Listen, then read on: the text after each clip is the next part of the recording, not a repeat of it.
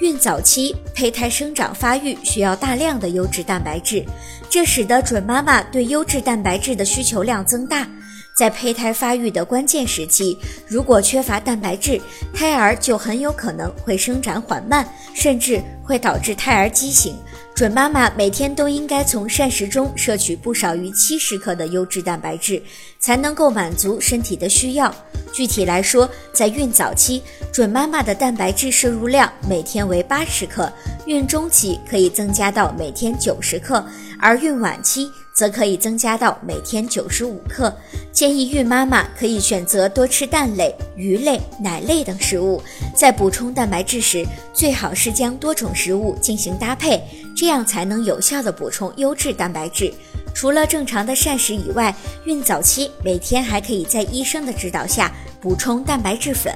如果您在备孕、怀孕到分娩的过程中遇到任何问题，欢迎通过十月呵护微信公众账号告诉我们，这里会有三甲医院妇产科医生为您解答。十月呵护，期待与您下期见面。